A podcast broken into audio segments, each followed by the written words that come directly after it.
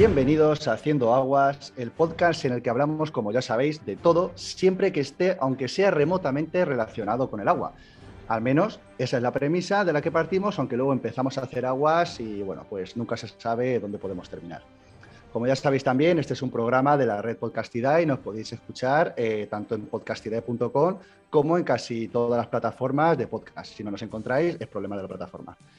Eh, como siempre, vamos a empezar a hablar, bueno, presentaremos a nuestros invitados. Por un lado tenemos a Luis, ahí en Castilla y León.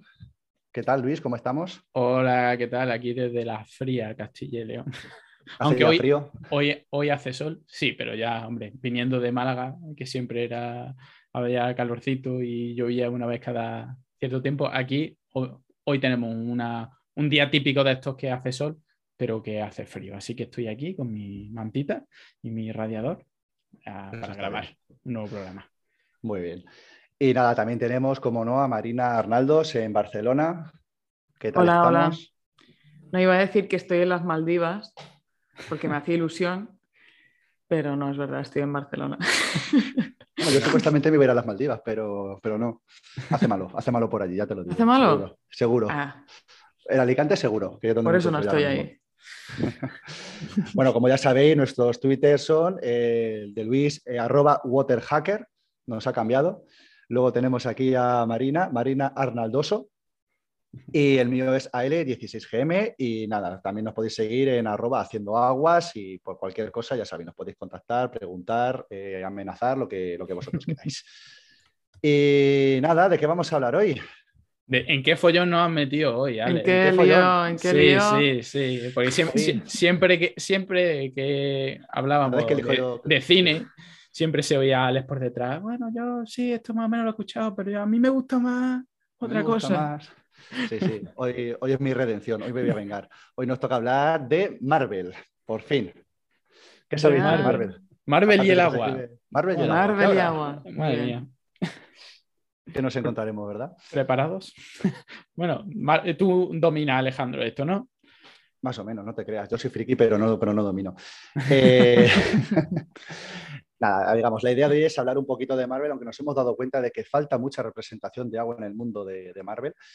Pero bueno, Vamos a empezar por los inicios, ya que esta compañía nació en el 39, después de hacer muchos cambios, muchos fracasos, ya que nació en Estados Unidos y encima tenía como un hermano mayor o un competidor que era DC, que era los de Superman y toda esta gente. Exactamente, pues yo, yo sí pienso, a mí me dice agua y superhéroe. Yo pienso, sea, la escena de Superman congelando el lago y luego echándolo sobre un incendio, o la escena en la que aparece Batman detrás de la cascada en su pascueva.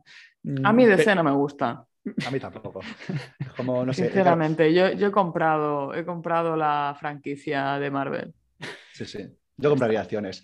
No, es que resulta, es curioso porque DC siempre ha hecho sus cómics con personajes que eran como perfectos, endiosados, eh, no tenían un carácter tan humano y estaba muy enfocado para los niños. A los cómics eh, históricamente han sido enfocado para la gente joven. Y entonces Marvel, cuando Stan Lee empezó a trabajar en Marvel, eh, él realmente no quería escribir cómics, él quería escribir eh, una novela. Y estuvo a punto de dejar Marvel hasta que cuando DC sacó la Liga de la Justicia, llegó el jefe de Stan Lee y le dijo, oye, quiero que me crees algo parecido a esto, porque aquí al final era a ver quién se copiaba de quién para ver qué hacían. Y entonces Stan Lee lo que dijo, bueno, mentira, ese día llegó a su casa llorando eh, y su mujer le dijo, ¿y por qué no los haces más humanos? Ya haces lo que tú quieres, que es hacer una novela más compleja y no sé qué. Y entonces así fue como nació el mundo Marvel que conocemos hoy en día, el MCU más todo lo que se está empezando a ver con las nuevas pelis que sacan o los cómics nuevos que están saliendo. Eh, donde son personas reales con problemas reales, que sí, le picará una araña, le pasará lo que sea, pero sí que tienen un carácter mucho más humano. Y entonces ahí se empezaron a enfocar hacia el público más universitario, más adulto, y ahí es donde ha conseguido su éxito, ¿no? Sí, bueno, y... más, humano entre comillas, pero sí. Sí, más humano entre comillas, vamos, yo tengo claro que el día que me, que me toque la lotería, yo, vamos, me meto un máster o un, bueno, máster no, me meteré a un ciclo formativo y, el traje de Iron Man me lo voy a hacer, lo tengo más claro que el agua. yo no sé Sí, mola esto, sí, sí, sí. No, no, estaba pensando que Stan Lee, después de todo lo que ha pasado, no, no está llorando, ¿no? O sea, está bien. Bueno, Stanley falleció, ¿no? falleció eh, justo en la pandemia, creo que fue, ¿no? Llorando, llorando ya no está. Ya, llorando ya no está, pero hombre, que ha hecho que, el tío está, estaba a tope con la saga, ha ganado dinero todo el que ha querido, ha hecho cameos, ha, hecho, ha salido por todas partes. Bueno, sí, ahora cuando te pones a rever las películas, la cantidad de cameos es brutal, ¿eh? Sí, hay por ahí en YouTube una recopilación de todos los cameos en los que ha salido y tienes más de media hora entre pitos y faltas, ¿eh? Saliendo. Ostras, si salió, hizo un cameo en Big Bang Theory. Es verdad. Sí, sí, sí cuando es gracioso cuando están en la cola y entonces empieza Rush a decir, yo les voy a preguntar por qué todos los nombres de personajes siempre empiezan por la misma letra. Peter Parker, Bruce Banner, no sé qué. y luego salen diciendo, oh, ¿por qué no me ha firmado? Eh, te dijimos que no, no te metieras con él. Y la verdad que es verdad. Todos, o la mayoría de sus personajes, el nombre real, empiezan el nombre y apellido por la misma letra, que supongo es porque suena, suena mejor. Suena mejor. a ver, que realmente no fue Stanley el único que creaba personajes, eh, eran dos compañeros que los que se dedicaban a hacer los personajes y este compañero, que no recuerdo cómo se llama, se, fue de Marvel precisamente porque decía, oh, siempre tiene que salir primero Stan Lee y luego yo al lado. O sea, no vale. Era como que estaba de secundón. Entonces se fue a DC, lo compró DC y por una, creo que era, hablaban en aquel entonces, los años 60, por 35 mil dólares al año. Madre mía. Sí. Que por aquel entonces era pasta. Sí, sí, sí, muchísima pasta. Pero bueno, vamos a empezar a meternos un poquito en faena. Lo primero, ¿habéis visto todas las películas desde las últimas, vamos, no de todo el mundo Marvel, porque ya estaríamos también hablando de los, Cuatro Fantásticos y todo esto, que algún día yo creo que lo juntarán también, pero de lo que sería el mundo MCU, que sería desde Iron Man de 2008 hasta la última que sacaron de La Viuda? Yo creo que las he visto casi todas. O sea, yo me he sorprendido de la cantidad de películas de Marvel que he visto. Sí que es verdad que hay alguna, por ejemplo, la de la viuda, la de la viuda negra no la he visto. Esa que es muy reciente también. Es que es muy reciente y además la iban a estrenar antes de la pandemia, pero pasó lo de la pandemia, bla, bla, bla. Y claro, tampoco te daban ganas de ir a un cine y ha sido, aquí ha sido un poco interruptus. Pero yo he visto bastantes, la mayoría te diría.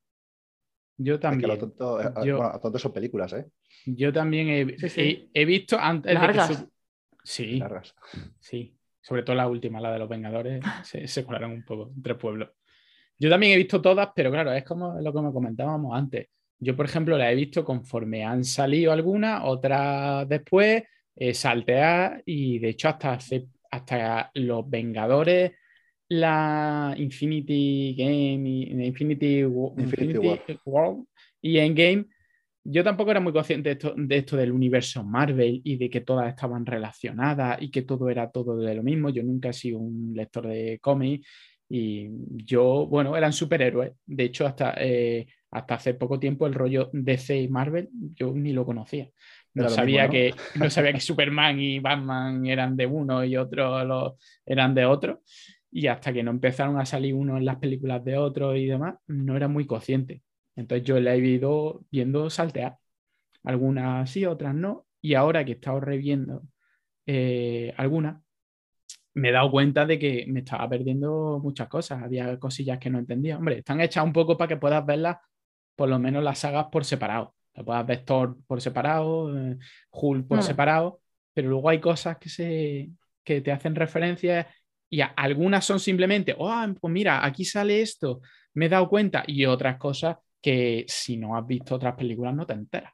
Sí, sí, totalmente. El mundo Marvel al final es como cuando rompes una relación y algo te cuadra y entonces te empieza a cuadrar 50 más. Pues eso es lo que pasa con el mundo Marvel.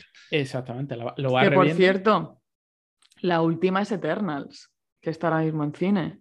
Sí, y a esa, fíjate, la vi justo el fin de semana pasado y no le encuentro aún la relación. Fíjate, no le encuentro la relación. Ya, la habrá, pero de momento no le encuentro. Pero esto, pues, porque esto es una serie diferente de superhéroes, ¿no? Son los celestiales y los eternals y tal, que son como de otro. No, pero hablan también del mundo de Marvel, o sea, hablan también del, del, MCU, de las gemas y todo eso, pero por lo visto es que como cada tipo de superhéroe tiene un cometido, no se puede involucrar en lo que le pase a los otros. Es como cuando sale el Doctor Strange que dice, no, en estas cosas que son de los mortales no nos metemos. Solo nos metemos si mm. interviene realidades paralelas y cosas así. Claro, es que cuando, cuando se están metiendo ya tantos personajes, porque es que se meten un mogollón de personajes. la prueba está en ya la, la, última batalla. Bueno, hay que decir que aquí van a haber spoilers, que tampoco es que vayamos. No vamos a contar el final de las películas por contarlo, pero que si hay spoilers, pues hay spoilers. Ustedes aguantan que ya han tenido tiempo de verla. Pero, por ejemplo, en la batalla final de la última de Vengadores, que aparece allí todo el mundo. Oh, Dios. Es, es una, una, locura. Claro, mm, están constantemente, cada vez que aparece un nuevo eh, personaje, bueno, un nuevo personaje, se añade un nuevo personaje, aunque a lo mejor tenía su película o se conocía y tal, siempre está la misma conversación. ¿Y, por qué no has venido antes? si eres tan poderoso. y siempre hay algún tipo de excusa. Pues, por ejemplo, la de Capitana Marvel, que de repente aparece y es la hostia y dice, ¿por qué no has venido antes? Y dice, joder, porque no soy el único planeta del universo. Hay miles de millones de planetas, pues también necesitan tu ayuda. Claro, es que están todos como en la Tierra que dice, joder, pero ¿por qué tantos superhéroes hace falta? Si en una sola película con un superhéroe salva el mundo, ahora aquí, aquí todos. ¿cómo metemos a 300 superhéroes? A ver, es un subidón, ¿eh? Cuando empiezan a aparecer todos, a mí me pareció un momento bastante interesante. ¿eh? Sí, sí. Estuvo muy guay esa película. Aparte, no sé si la visteis en el cine, pero la música, por lo menos en la sala en la que yo estuve, te empieza ya a subir la musiquita y se te pone la piel de gallina. Pues son películas para ver en. Son pelis para ver en pantalla. En pantalla grande. Pantallaca. Sí. Estoy de acuerdo. Muy bien, pues nada, vamos a, a ver, típico debate que vamos a abrir y no sé lo que opinarán nuestros oyentes. Si queremos, luego podemos abrir este, esta pregunta en Twitter. ¿Cómo habría que ver las películas de Marvel? ¿Cómo habría que verlas? O sea, son... Con tiempo, muchas palomitas. sin sueño. sí, sí, porque a ver, si tenemos en cuenta, por ejemplo, solo hasta Endgame, la dejamos la de Spider-Man, Viuda Negra, Eternals y está allá afuera, eh, la frase esta de Te quiero 3000 es porque si sumas los minutos de todas las películas hasta Endgame, suban 3000 minutos, que se dice pronto. Entonces, ¿Cómo? Eh, en total son 22 películas. Vale, eso es lo, que le decía eh, Tony Stark a su hija, ¿vale? Para los que no hayan visto, hay que hacer. y encima los perdemos más. En un momento dado, pues le dice como: Te quiero 3000. Vale, ya está. Ya está, es típica frase. y que luego también justo después se pone a hablar con su con Pepper Potts y le dice, creo que a ti te quiere como 600, a mí me quiere 3000. Y luego, buscándolo, resulta que Pepper Potts aparece durante, en películas, eh, si sumas esas películas sale 600 minutos. Y dices, ah, casualidad. ya son cosas de rollos frikis. Pero bueno. Eh, yo creo que, habría, que verla, yo que la he visto un poco en, en desordenada, habría que verla en orden. Yo creo que en orden, de salida. Ah, en, orden de salida. Porque es que ellos están hechas, al final tienen que estar hechas para, para verlas en ese orden. Porque no vas a pensar en yo vamos a sacarla aquí, vamos a hacer el guion, sé que esta va a salir después, pero tú solo lo vas a entender si lo ves en otro orden luego. Tiene sentido de que a lo mejor si lo ves en otro orden, lo entiendes de otra manera. Como por ejemplo, mm, si ves la Guerra de la Galaxia, estaban hechas como estaban hechas. Entonces tú viéndolo así, lo puedes entender entre comillas perfectamente, pero puede ser otra experiencia verla en otro orden, eso es otra cosa. Reverla, lo ideal es reverla.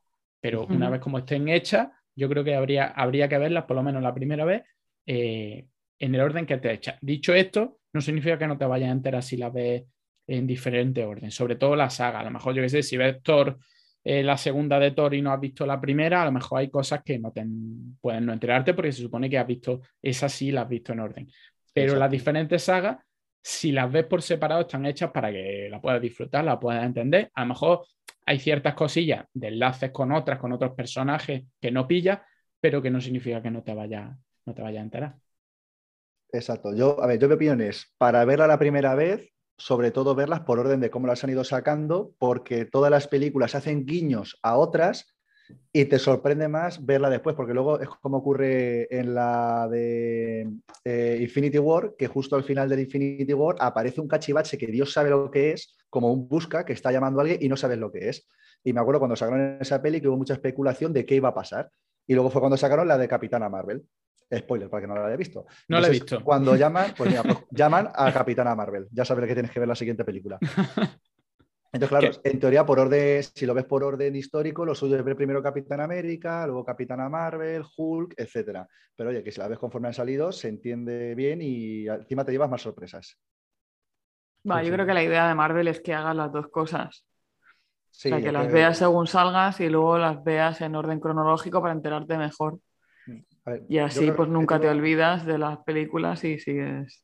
Y ya, vamos, y el, el objetivo final de Marvel, y yo creo que cualquier saga que, que se preste es conseguir llegar al objetivo de Shrek. Cuando te pones a buscar cualquier tipo de película y no sabes qué poner, te pones Shrek. Pues aquí igual, que te pongas una peli de fondo y ya está. Ese es el objetivo de cualquier saga. Sí, al final, la, la que más te guste, porque al final tiene su, cada una tiene sus peculiaridades, pero también cada una saga funciona de manera independiente, aunque últimamente yo la he estado viendo y últimamente están tendiendo a entrelazarlas para mí, para mi gusto demasiado. ¿Vale? Sí. Para hacer demasiada referencia a las otras, como voy diciendo, mira, como no te metas en este mundo en general, en este mundo completo, cada vez te vas a perder más cosas. Y eso por a mí no me gusta demasiado. Porque si a mí me gusta eh, Hulk, pues al mismo no me tiene por qué gustar Thor. Además que son muy diferentes los personajes. Yo no sé. Ya no sé a quién no le puede gustar Thor. A mí no me gusta un a, a mí no me gusta malo. Thor. ¿Cómo te va a gustar Thor? A mí no me Ese hombre le actor gusta a todos. No, yo estoy hablando de Thor, no de, no de Hemsworth, de Chris Hemsworth. Ya, tío, pero esto no puedes separar Thor de Chris Hemsworth. Ya, pero a mí ya podemos, podemos, si queréis, hablar de vuestros personajes o no favoritos. A mí es que eh, yo estoy teniendo un problema eh, eh, en estos últimos días viendo, reviendo muchas películas de, de Marvel, y es que el rollito cómico me está cansando. Es demasiado. Sí, sí. Porque, yo qué sé, yo, el rollito cómico de Iron Man, en el que te suelto un, casca- un chascarrillo, de que soy serio, pero de repente te suelto de vez en cuando, no, está, no es todo, no soy un superhéroe, no soy Superman, súper serio, está bien. Pero ya cuando te metes Thor, y ya ves Thor, por ejemplo, en, en Game, allí gordo y demás, y que todo lo que dice son eh, eh, una Ya, ya, ahí broma, se pasaron. también. Ahí se pasaron con Thor, sí. y están intentando hacer un poco así. que Cuando juntan mucho, al final juntan los personajes y terminas teniendo conversaciones entre Iron Man, uno, el otro, no sé qué, y que parece una comedia de situación. Llega un momento que dices, joder, un No, o sea, de lo peor para mí no es que pongan chistes, porque yo creo que tú puedes poner chistes en cualquier cosa y no tiene por qué ser malo. Lo peor es que los chistes son malos. O sea, o sea, es que no hacen gracia. Es como, claro, tío, o sea, yo me considero una persona con sentido del humor. Llega un momento en que dices, a ver, eso no tiene gracia. ¿sabes? Es un humor muy infantil, pero que a lo mejor a los niños tampoco les hará gracia. ¿sabes? No, que directamente no se pillan. Hay algunas frases muy, muy rebuscadas, rollo como cuando llama a Loki papá de Bambi. Pues según te pille, lo pillas o no lo pillas. Sí, pero al, al final quieren hacer un humor, pero el humor también hay muchos tipos de humor. El humor, El humor también es muy cultural, ¿eh? En Estados Unidos hay un humor de este de, de película de, de prime time, ¿sabes? Que es terrorífico, tío, porque aspiran a hacer un humor blanquísimo y claro, ya es que no hace gracia. Dices, esto, ¿hacia eh, dónde va este chiste? A ninguna parte. Se ha perdido en el cosmos. Sí, yo, fin. yo eh, cada vez me, me- me molesta más eh, ese tipo, porque al final eso, una situación tensa, suelta un chiste, vale, suelta una bromita, vale, pero constantemente. mm, y Thor se ha convertido un poco, un poco Sí, eso. sí, una pantomima. sí. Ant- Ant-Man también es un poco, un poco eso. Depende de la, también depende de la, de la, de la situación y depende de la, las sagas, pero al final es un poco el, el único que se mantiene un poco así, un poco más serio, pero es que El al final Capitán. queda lánguido, es Capitán América, pero es que Capitán América es así Uf, como... Es rancio, rancio, sí.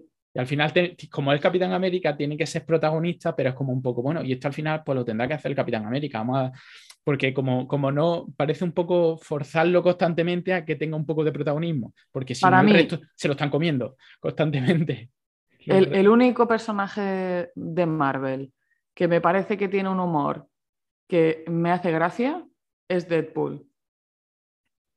Hombre, Sí. Deadpool es muy bueno. Deadpool es. Deadpool porque tiene un humor muy negro y entonces ese humor va a alguna parte. Ese humor Claro, no es para todo el mundo. Cuando el humor es para todos ya dices, es que esto es para todos y para nadie.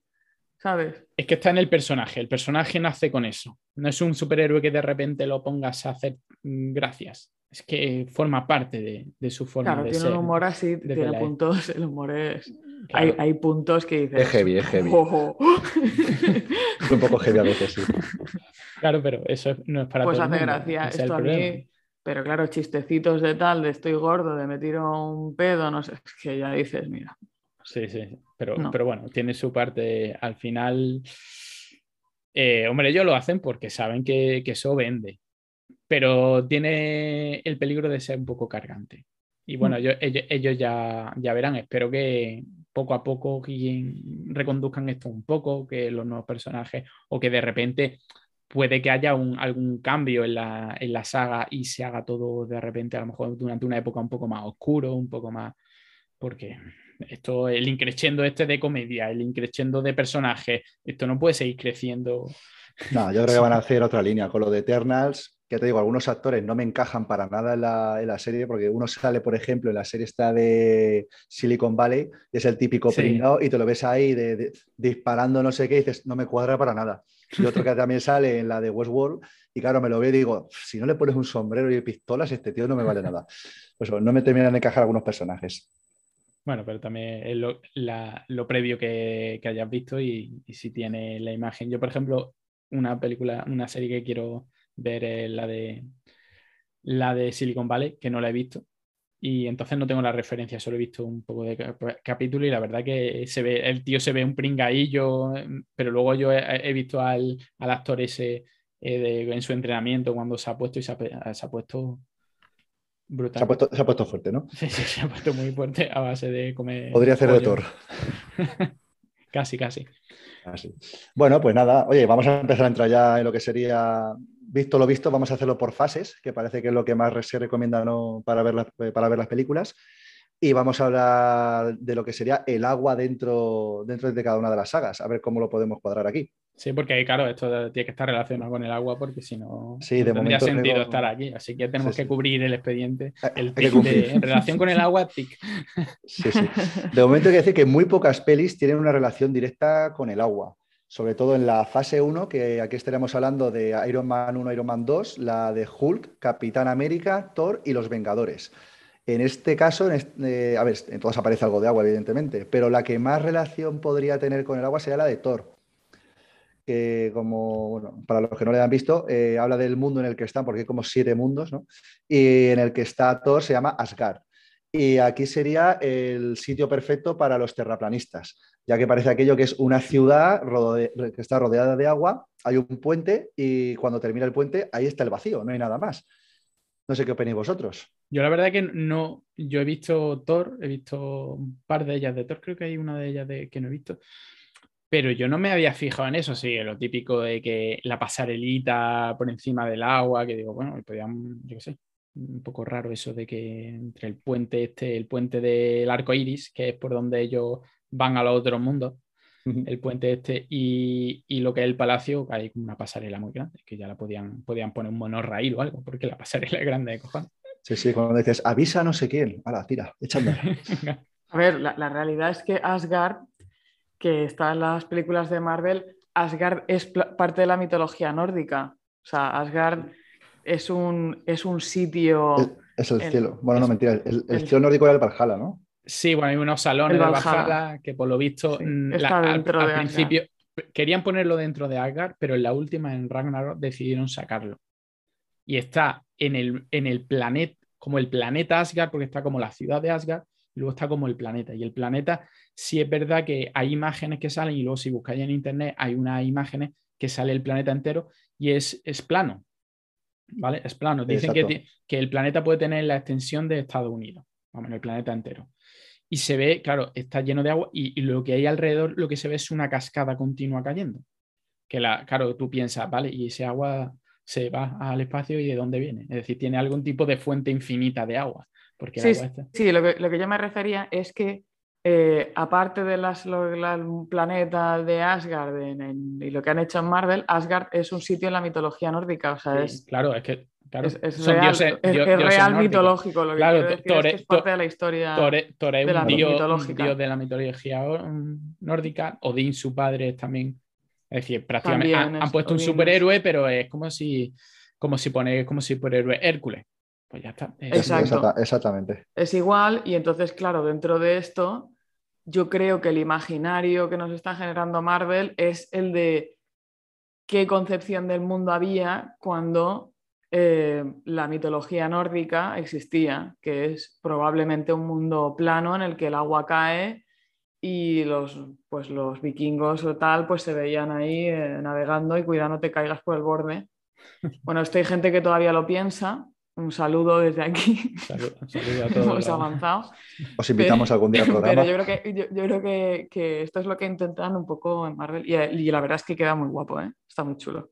Sí, además, sí, para quien no lo haya visto, si en Google pone directamente Asgard Ragnarok, ahí la primera imagen que aparece es eso, el mundo plano, que parece típica mesa redonda de, casa de nuestras abuelas, pues esa mesa con el, con el, tapete alrededor, que sería el agua que va cayendo.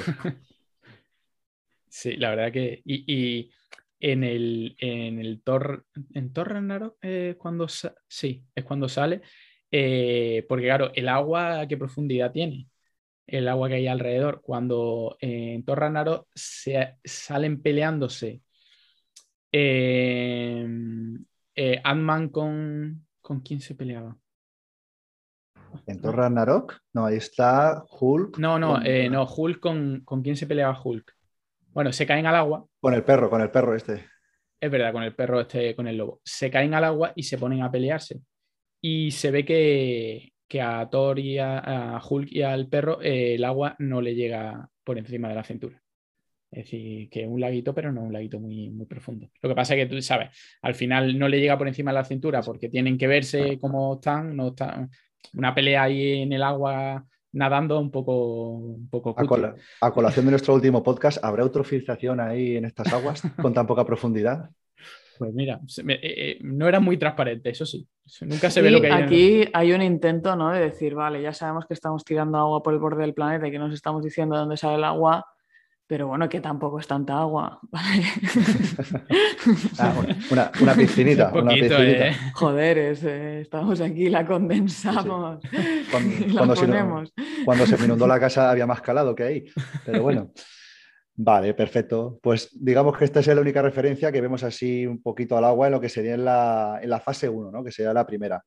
Bueno, los Vengadores también ocurre alguna cosilla ahí con el agua, pero poco. El, submarino este, submarino no, cuando la, base flotante de, de, de SEAL, que dice, no, esto es un submarino, y dice, no, no es un submarino, y empieza eso a levitar. Pero quitando eso, pocas referencias tenemos al agua. Eso son los lo, lo es que no sé cómo se llamaría, sí, el, el, avión este gigante. Que tiene como que tienen pistas de aterrizaje y luego tienen como cuatro rotores grandes en la esquina. Sí, que parece un portaaviones y luego cuando se empieza a rotar sale, esos son, volando. Eso lo, se llaman los heliocarrier. Es que estuve buscando por la película de Ant-Man, estuve buscando, ahora, ahora, ahora comento cuando hablemos de Ant-Man, porque hicieron los heliocarrier y hubo un ataque y demás, y en la instalación donde hicieron los heliocarrier sale justo al principio de, de Ant-Man. Exacto. Pues nada, pasamos entonces a lo que sería la fase 2, que aquí vamos desde Iron Man 3, la segunda de Thor, que es la que posiblemente no hayas visto, Luis.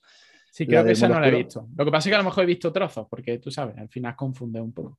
Sí. Luego tenemos Capitán América, Soldado de Invierno, Guardianes de la Galaxia, que este recuerdo en su día lo típico, la ves y dices, ¿y esto qué pinta con Marvel? ¿Qué pinta? sí. Pero luego pinta, yo, yo luego pinta y mucho. Ayer, ayer estuve viendo eh, eh, Guardianes de la Galaxia, la, primera, había visto ya la primera y la segunda, pero estuve viendo porque, hago un inciso, tengo ahora una tele que en 3D, ¿vale? Que tienes tu cafita y lo puedes ver en 3D como en el cine. Pero es que se ve, se ve mejor que en el cine. Porque al final en el cine, como es tan grande, a veces la típica sensación esta de que te marea y demás, pues ahí, en tu tele, todo oscura, hay algunas películas son la, leche. Yo eh, mm, vi dos películas en, el cine en 3D.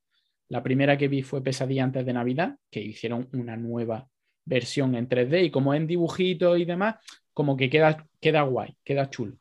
Y Avatar, que moló, pero yo es cuando dije, vale, mola esto del 3D, pero, pero yo que sé, hay veces cuando hay mucha acción y demás, mm, como que marea un poco, como que no te compensa tanto. Pero ahora estoy viendo películas en 3D y, la hostia.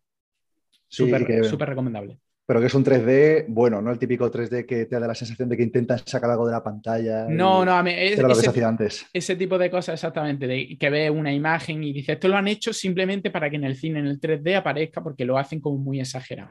Eh, depende, es depende, dependiendo de la película. Pero de puta madre, ¿eh? muy, muy, muy, muy bien, muy chulo. Las gafas son cómodas, son bastante más finitas que las gafas del cine, que son súper pesadas, y se ve de escándalo. Pues estuve viendo Guardianes de la Galaxia otra vez, y claro, hay muchísimas referencias. Una vez vista en Game, eh, Infinity War, o Avenger, el tema de Thanos y demás, es que están por todos lados.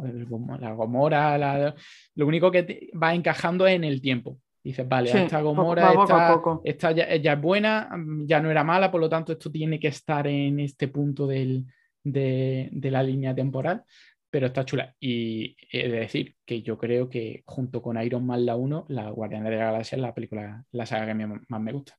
Sí, sí, la gente está muy chula.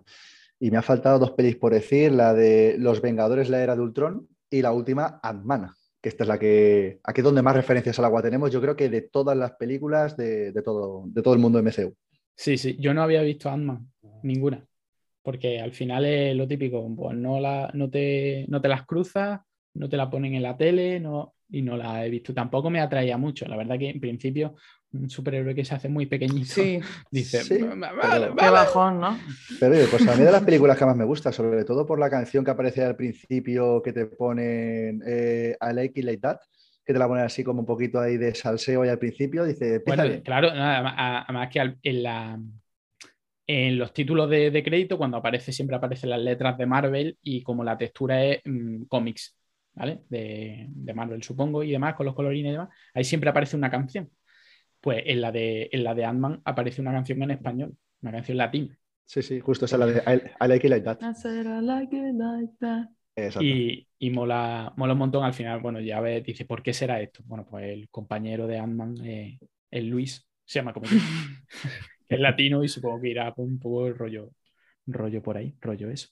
Y si queréis, pues, esta, pues me la he visto y estaba apuntando. Esto es curioso cuando te ven en tu casa viendo una película con una libreta apuntando cosas. que dices, espérate, páralo, páralo. Que ¿Qué te pasa? Impresionante. Pero, lo, hace.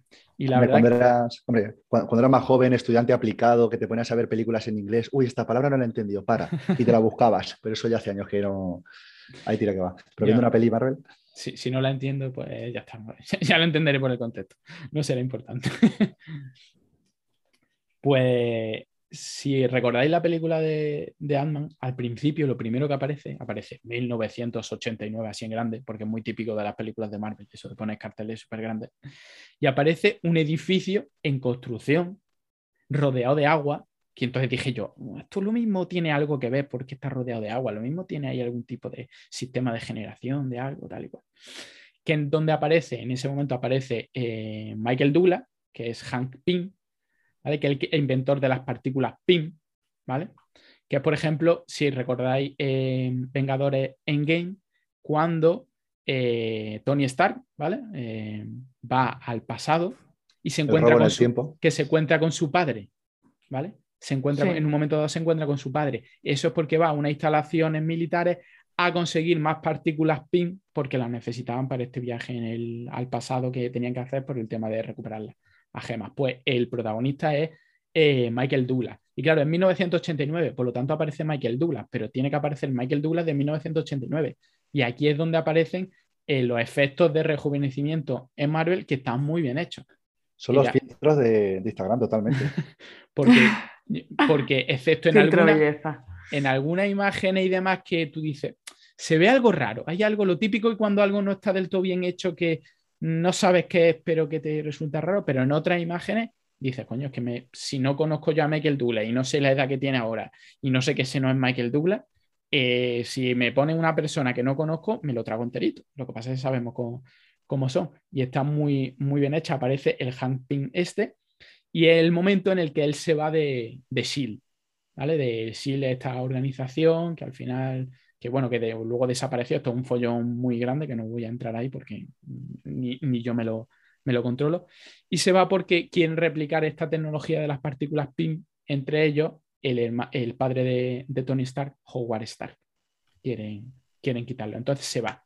Pues esa instalación realmente no es una instalación que tenga que ver nada con el agua, simplemente en la instalación es lo que se llama el Triskelion, que está en Washington y está en una isla del río que pasa por Washington, el río más importante, que es el Potomac. Y para que hagáis una idea dónde, dónde está eso, está en la, isla de, em, en la isla lo tengo por aquí apuntado, en la isla, ¿dónde estaba el Shield? Vale, en la isla de Theodore Roosevelt, que está en el Potomac y está justo detrás del monumento a Lincoln, que si os acordáis de, de Forrest la escena en la que él está dando un discurso que no se escucha nada y aparece Jenny andando por una por el por el lago, el, bueno, el lago, la piscina, esta estanque artificial cuadradito típico, pues justo detrás de ese edificio es donde está el Potomac y está ahí la isla y está el Triskelion, que es donde hicieron los heliocarriers. Ahí es donde construyeron los heliocarriers porque era como el edificio donde se hacían eh, las innovaciones tecnológicas.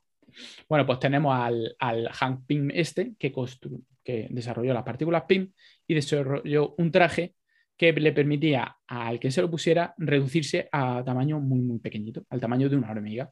Por eso se llama Ant-Man. Que luego veremos que también te permite hacerte todavía más pequeñito o hacerte muy grande. ¿Vale? Ya eso lo, fueron desarrollando. Y ahí aparece, mm, aparecen varias relaciones con el agua. La primera que está chula, que es cuando él va a robar a la casa de, que luego se verá, que es Hank Pym, y que todo está, básicamente el Hank Pym este lo, eh, hizo que robara su casa para que encontrara el traje porque consideraba que el, que este que el protagonista era el mejor para llevar el traje. Era el elegido. Exactamente, porque era, no sé por qué, pero al final el tío era un ladrón, un ladrón muy bueno, pero eh, básicamente era un ladrón, pero considero que era, que era el elegido. Entonces entran en la casa y de repente cuando han pasado varios, varios sitios se encuentra una mm, caja fuerte una caja fuerte así como antigua y dice, hostia, esta caja fuerte no me la esperaba yo que estuviera aquí. Dice, pero tengo una idea, porque esta caja fuerte no se lleva bien con el frío. Sí, porque supuestamente estaba hecha con el mismo acero que del Titanic. El acero que dice, pues bueno, acero. Tampoco es que el Titanic. Lo que pasa es que la relación del hielo con el, con el acero, yo supongo que era un poco por, eso.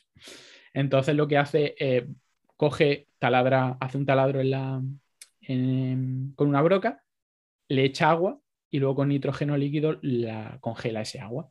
Entonces eh, se expande el hielo, revienta la, caja mm, y, se abre. Se abre del tirón, ¿eh?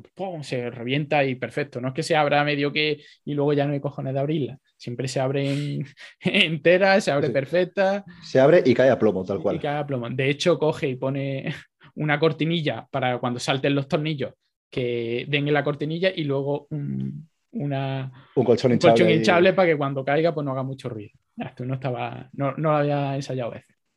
Y es curioso porque hay otra película en la que hacen algo parecido. No sé si habéis visto The Score, la película en la que eh, Robert De Niro y Edward Norton ah, roban, hacen un robo, que Edward Norton eh, se hace pasar por mm, eh, discapacitado psíquico y, y, se mete a, como en el servicio de limpieza, de donde quieren robar. No sé si la habéis visto.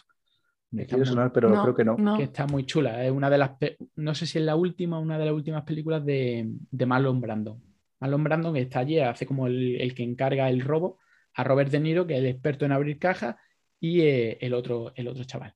Pues para abrir la caja, lo que hace es eh, se supone que es una caja y dentro hay como otra, otra cajita, ¿vale? Y lo que hace es hacer un agujero, llenarla de agua, la caja entera de agua, y luego poner un explosivo dentro, ¿vale? Entonces, revienta, la onda expansiva hace que se abra completamente eh, la puerta. Claro, porque si tú coges eh, un explosivo y en vez de hacerlo en agua, lo haces en aire, la compresión del aire te hace que disminuya un poco la capacidad eh, esa explosiva y si se genera mucho calor, mucho eh, fuego, te puedes cargar lo que hay adentro. Entonces, utiliza el agua para que se distribuya toda esa presión, reviente la caja, pero no se queme lo que hay dentro y todo el poder eh, explosivo del explosivo, mm, valga la redundancia, vaya a, a abrir la caja. Está chulo. Y una curiosidad es que Robert De Niro, el papel de Robert De Niro primero se lo ofrecieron a Michael Douglas. Así que está todo, relacionado. Yo voy a contar que por, bueno, curiosidades del Titanic, que no se, no se rasgó realmente lo que es el, el casco, sino que realmente como había más de 10 millones de remaches, de que eran todo placas pequeñas, porque cada placa tenía un Mm. grosor de la leche de, no sé, de 3 o 4 centímetros, realmente fue que la presión hizo que un remache saltara y ya saltó toda, to- eh, toda una línea y realmente la, la grieta que se hizo era porque se habían saltado los remaches, no porque se rompiera realmente el acero. Claro, al final es el punto más débil de una cadena, el, el- no, espérate. La eslabón fortaleza de una de- cadena, la fortaleza Reside, de una cadena en el más en el débil. más En débil, al final. Son, en las Pues- soldaduras, son los remaches, son... Pues pasó eso. Un remache que saltó y salta uno, saltaron todos y ya fue así fue la historia. En fin, oye, que nos desviamos de... Rea- reacción, en, de reacción en cadena. Bueno, eh, claro, cuando se. La primera vez que se, que se reduce, que está probando el traje, que de- ni siquiera sabe cómo funciona ni lo que hace, está, se mete en la bañera, está dentro de, de la bañera. Y ahí hay un- uno de los pequeños errores relacionados con el agua. Pues claro, se encoge en la bañera y hay, por ahí- no estaba llena de agua, pero hay un poco de agua. De hecho, eh, él se hace pequeñito y el compañero va a, a- a ducharse y abre el grifo, no lo ve al otro. Entonces, claro, para él pequeño es, es un, es un tsunami lo que viene para allá. Y hay una imagen que se ve, que se ve en el casco de, de Ant-Man, pequeñas gotitas, pequeñas, como Mm. si a ti te echaran agua encima y se te quedaran pequeñas gotitas. Claro, a esa No escala. debería, no debería. Claro, a esa, a esa escala, esas gotitas deberían de, de estar pulverizadas para que tuvieran a lo mejor ese tamaño. Pero si a ti se te salpica agua por la tensión superficial, no se te quedarían pequeñas gotitas. A Ant-Man se le quedaría un gotón ahí en medio de la cara. De hecho, eso sí, sí sale en un momento dado en el que él le da de, de beber a una de las De las hormigas. de sí. la hormiga y claro, él sale cogiendo una gota entera, claro, con sus dos manos y lo que hay es una gota que no se, no se derrama, claro, porque tiene suficiente tensión superficial a ese tamaño y la otra, y la otra se, le- se la bebe. Pero la verdad que el agua eh, a esa escala que es todo digital está bastante bien hecha. Lo único que suele pasar con el agua que suele haber, a, a veces parecer un poco que no es muy real, es porque el agua se suele mezclar mucho con aire y al final se ve todo como muy... no se ve bien. Entonces cuando intentan hacerlo digitalmente muchas veces no le, no le aportan esa cantidad de aire para que se vea un poco como que agua, porque al final eh, la, la mezcla de agua con aire, hay pompa, se vería todo un follón. Y yo creo que lo que a veces cuando hay agua digitalmente canta un poco, porque ahora mismo se hace, ya se hace cada vez mejor. De hecho, hay una compañía española que tiene muchos, muchos Oscars por el tema de simulación de fluidos para, para películas. No me acuerdo ahora mismo cómo, cómo se llama ¿Qué la dices? empresa. Sí, No sí, sé, que la que hace lo, lo imposible, como lo hicieron aquí. Desarrollaron, desarrollaron un software específico para eh, simulación de fluidos en efectos especiales. Por lo visto, eh, son, son la caña. Qué Pues ahí hay, ahí hay un, hay un pequeño fallo, pero lo, lo que se relaciona más con el agua es cuando quieren entrar en lo- las instalaciones de, de Cross Technology, que son lo- eh, las del malo, que antes eran de Hank, antes era eh, Pimtech, y luego vino, lo echaron eh, lo que eh, quien es el malo de la película, que este está Cross, el calvo este. Entonces está desarrollando también un traje como Ant-Man igual y se lo quieren se lo quieren quitar porque lo que quiere es eh, hacer el mal con ese poder. Entonces deciden, ¿puedo- ¿cómo podemos meternos? Porque han reforzado la seguridad y demás, mm, casi que no se puede entrar. Dicen, ¿por qué no entramos por el suministro de agua? Por las tuberías de agua. Entonces lo que deciden es, pues cogemos, ¿vale? Como hay mucha presión en las tuberías de agua, cortamos el agua y nos metemos por ahí. Y ahí es cuando empiezan, cuando se meten por ahí, pero... Hay eh, hacen, hay hacen un poquito de aguas. com- cometen un poco unos, eh, algunos errores. Pues claro, si tú tienes una tubería que va a presión y tú cortas la tubería, la tubería sigue llena de agua para empezar. A no ser que luego la vacíes, abras los grifos y la vacíes primero, está lleno de agua. Eh, y luego si está vacía y no tiene presión, el agua, pues como decía antes del programa, el agua no puede subir para arriba. Si no tiene presión, solo puede ir para abajo. Además, casualmente hay agua, pero solo un poquito de agua, ¿vale? Así como que podrían estar en un, en un barquito. Y no se sabe por dónde se meten, porque claro, si está fuera, el agua la cortan dentro, de, Claro, dentro la cortan del edificio. La cortan dentro y encima pinta que es una segunda o una tercera planta, porque se ve que está en unos pasillos, o sea, Ya, no y- pinta que sea en el sótano ni... Pero eso sí, así, ¿no? pero eso sí, a los que tenéis eh, sistemas de agua y demás, tenéis que aprender eh, lo bonito que puede ser una sala de máquinas y, y de válvulas de agua, ¿vale? Porque puede ser súper bonito, con unas tuberías así súper guapas, unos, unos volantes así súper bonitos, todo precioso, todo muy bonito y no tienen por qué estar en el sótano y, y lleno de mierda. También os contaremos que la cometida para cortar el agua suele estar en la calle y suelen ser las típicas llaves cuadradas que nadie tiene en casa. Exactamente. Así que que, que corte el agua dentro del edificio eh, no sirve para que pueda entrar desde la calle, porque sigue habiendo presión y sigue estando el agua llena de en la, la tubería eh, llena de agua. Así que es una pequeña licencia que tiene. Lo que pasa que básicamente la licencia que, es porque viene con hormigas, porque Ant-Man viene con un ejército de hormigas.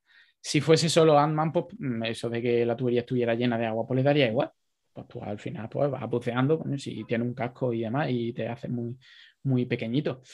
Lo que no dicen, por ejemplo, eh, porque intentan, en Ant-Man intentan justificar muchas cosas desde el punto de vista científico, entre comillas, ¿vale? Y a mí, yo no sé lo que vosotros pensáis, si a mí me dices que eso es magia, pues ya está, es magia. Pero cuando intentas dar razones tecnológicas, razones físicas y demás, y no es que la cagues, es que es imposible lo que vas a hacer, pues dice, no lo hagas, venga, o todo es magia, lo hizo un mago, pero no me vengas con que ahora todo es cuántico, de hecho hay una, una escena súper graciosa, porque están hablando, están explicando cosas, porque claro, el, el, el de este cuántico, no sé qué, cuántico, no sé, y le, y le dice el otro, Landman, dice, vosotros simplemente le añadís cuántico a todo lo que decís, ¿no? porque, para, porque Queda parece- bonito, queda bonito. porque Sí, sí. parece eso. Y es un poco, es un poco así. Es un poco, quieren revestirlo un poco de la parte científica, pero al final no pueden. Esto también viene de que esto no, Ant-Man no se, no se pensó ahora. Ant-Man viene de los Viene cómics, viene de mucho claro. tiempo, entonces allí hay épocas en, en los que los superhéroes eran dioses, otros que el superhéroe eran simplemente venían de otro planeta, pero se comportaban como dioses y, y era magia lo que tenían, y otros que intentaban darle de un punto de vista científico a todo, una explicación científica. Ha habido varias ramas. Claro, pues tú hablas de cosas cuánticas y demás, pues al final tienes que meter eh, la pata. Y obviamente Sí, porque- metes la pata. Cuando Sí, más explicaciones da, peor. Preci- Precisamente con Altman, una cosa que siempre me ha chirriado era cuando dice, no, lo- eh, he descubierto cómo modificar la distancia entre átomos. Cuando dice al principio, tienes la fuerza de una bala en un... Es decir, claro, tienes el peso de 80 o 90 kilos en el tamaño de una hormiga. Entonces, se supone que tienes la, vamos, que te comprimes y tienes una fuerza de la leche, ¿no? Pero luego cuando se hace grande también tiene fuerza. Dice, no, se supone que si te pesas 80 kilos pero mides 7-8 metros, debería ser nada, que te soplan y te caes prácticamente. Eh, por eso ahí tiene... Sí, tiene y, lo lo- que dices y tú. lo- y luego que tú haces, vale, tú coges la fuerza de 90 kilos, ¿vale? En la superficie eh, de qué? De un alfiler. Entonces, ¿qué haces? Pues deberías de atravesar a la gente. No mandarlo, no pegarle un puñetazo y mandarlo a la pared, sino deberías de atravesarlo directamente. Cosas así. Si reduces la distancia entre átomos, vale, tú los átomos los puedes tener uno pegado con otro. Pero más de esa distancia no dices que re- reduzcas los átomos, sino la distancia entre átomos. Al final, Sí, sí. si te pones a, a pensarlo, pero es, es lo, que, lo que yo pienso. Vale, eh, como esto científicamente no se sustenta por ningún lado, eh, da las menos explicaciones. Pero en. Ant-Man dan como muchas, como están todo el rato hablando de ese tipo de, de cosas que dices, "Pf, vale, venga, deja de sacarme de la película. Yo me lo quiero creer, pero no me... A ver, es que al final, quiero decir, es el género, ¿eh? Como al final estos son películas de superhéroes, tú en películas de superhéroes tienes esto, ¿no? No sé cómo se llama en teatro, la suspensión de incredulidad. Es como Sí, claro. tú crees todo, es decir, todo lo que te digan, dices, pues esta persona puede hacer no sé qué, no sé qué, y tú no te planteas que Superman si vuela, no sé qué, porque tú ya te has metido en esa lógica. Entonces, Claro, lo- ¿Qué es lo- lo que pasa con, eh, con Ant-Man? Es que como le dan un enfoque muy científico, que pasa también, yo qué sé, a nivel Con- ingeniería, pues te puede pasar con Iron Man y tal, que ya se empiezan a meter y te quieren meter como un poco en esto, se han metido en otro género de repente que al final ya es ciencia ficción. Y la ciencia ficción es ciencia ficción. O sea, son cosas que podrían estar basadas en ciencia, pero que muchas son ficción. Entonces, bueno, se, perdona, yo creo que ya está. Pero es la diferencia, por ejemplo, entre a lo mejor Star Trek y la Guerra de la Galaxia. Star Trek como ciencia ficción y demás, vale, no es, em, es una ciencia ficción muy pura, pero sí es ciencia ficción. Y la Guerra de la Galaxia no pretende ser ciencia ficción en absoluto. Estuve en, en Star Trek, de repente hay películas en las que eh, mm, se ha roto el generador de, gravedad artificial y todo el mundo a volar.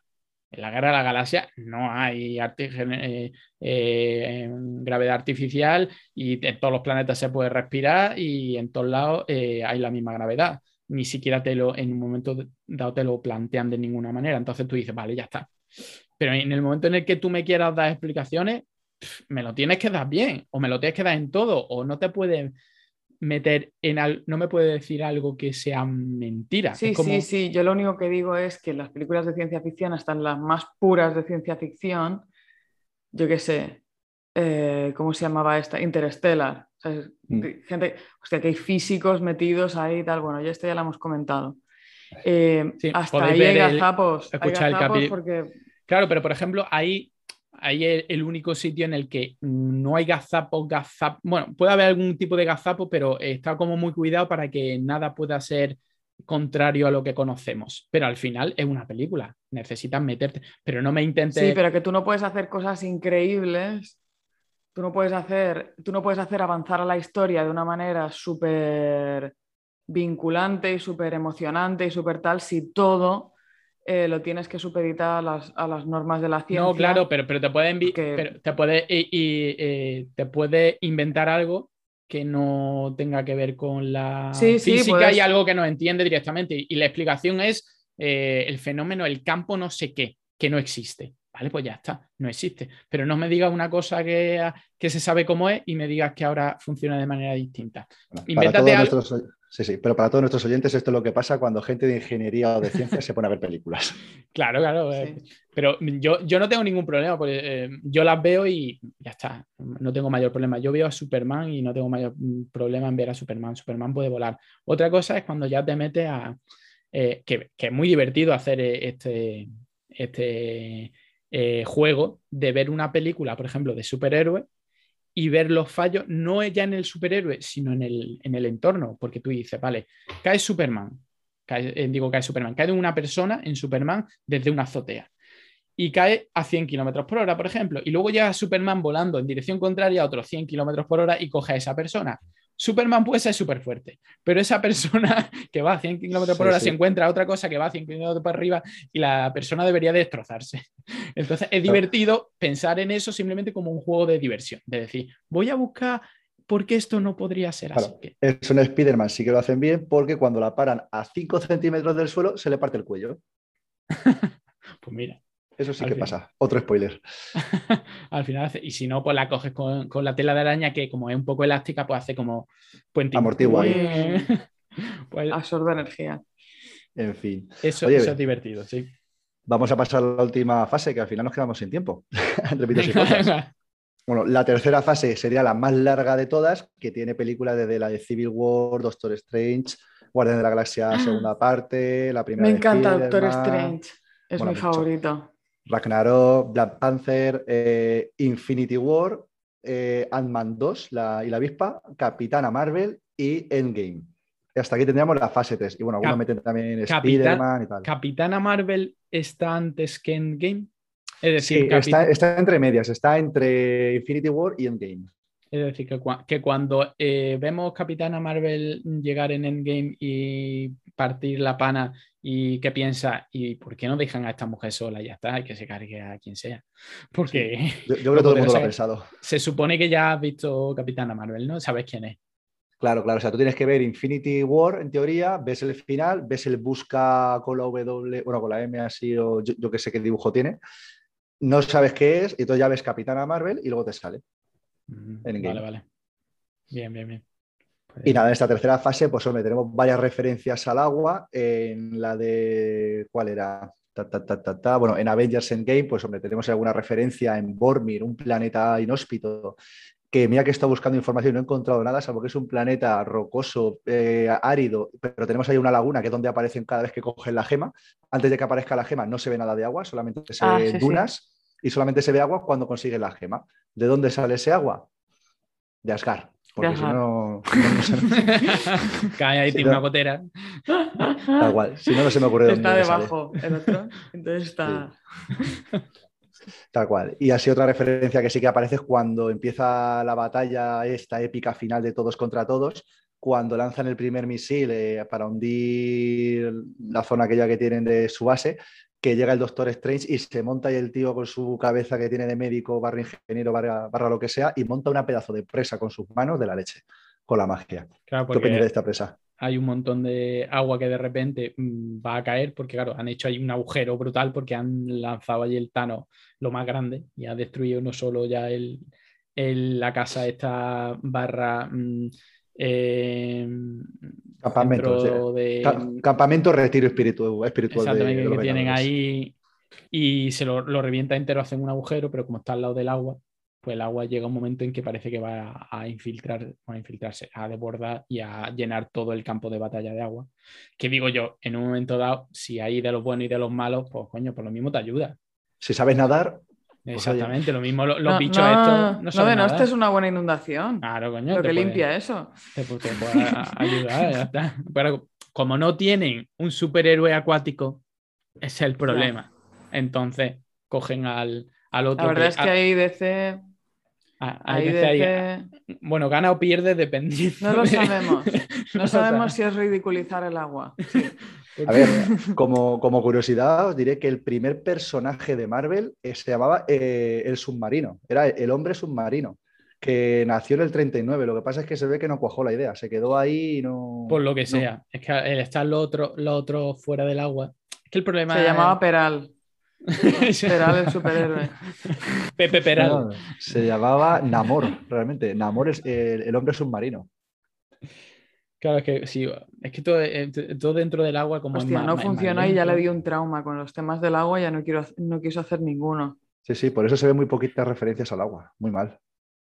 Bueno, al final es que son dos mundos muy distintos que no se suelen... Es, es complicado que se mezclen, porque el- el- normalmente el, el que el héroe submarino sí puede vivir eh, fuera, pero luego cuando mm, los de tierra quieren meterlos debajo del agua ya es un follón, ya con mascarilla, ya no saben, están como Sí. totalmente desubicados. Solo puede meterse Iron Man. Sí, y seguramente lo- eh, y, y los retropropulsores estos que tiene, lo mismo no funcionan bien. Lo mismo se Mm. cacharra. Que además no le. Cuando la. Te sale más no caro, ¿eh? Te sale más caro hacer el traje si Sí, sí. además lo quieres meter El- en agua. Sobre todo si lo quieres meter en agua salada, ya te la lías, ¿eh? El En dos días tienes todo aquello. Ya ves. No sé, el, el espacio y la tierra bien debajo del agua eh, es complicado, pero bueno, en un momento dado deja. Quita el remolino ese que estaba montando, porque además. Eh, es una manera de quitarte al, al Doctor Strange de en medio. Tú, tú tienes que mantener el remolino para que no nos ahoguemos todos y ya está haciendo tú algo. Porque claro, como tiene 300 personajes en una batalla y todos tienen que hacer algo, pues, al final hay que repartir trabajo como sea. ¿Os Sí, acordáis sí. de Endgame? Ese momento en el que de repente, porque sabes que han hecho como en Marvel, estos, esto que viene, estos cómics que vienen del 30 y... ¿cu- ¿Cuándo, cuándo decías que se que empezó la franquicia, Alex? El 39 fue El cuando empezó 39, Marvel. o sea, imagínate, superhéroes, aquello lo más machista del mundo y cero diverso, o sea, señores blancos pegando puñetazos y mujeres mu- con muy apretadas, eh, que son cuasi secretarias del hostal. Y, y entonces de repente hay un momento, o sea, aparte de que han metido pues un montón de diversidad étnica, ¿sabes? En, en Marvel Sí, han sí. metido lo del tema de las mujeres, pues que lo metieron con calzador, que a mí Sí, me sí, parecía total- una to- cosa esperpéntica. Bueno, o sea, claro, y- y de ahora repente fue aquello, se les sincronizó las la menstruación o algo, macho, y de repente hicieron así todas y era como todo planos de mujeres haciendo cosas, pero como un poco en medio de la batalla que no cambia nada, ¿sabes? Sí. Simplemente es como, mira, Ahora, Míralas. Ahora Nos momento, juntamos, nos momen- juntamos y atacamos juntas. momento mujer, sí, además era como muy Momento mujer, descarado. ¿qué dijo? porque tú, tú dices, bueno, en un momento dado puede ser que estén luchando todas y en el momento dado pues salgan dos hombres y una mujer, no sé qué, y en un momento dado salen tres mujeres. Pero ese era como, esperad, que se van a juntar todas Aquí, justo en este la- momento. sí. Ahora van a dar de No, no, hostia tal momento igual. 8M. Esa- Momento 8M y todas ahí.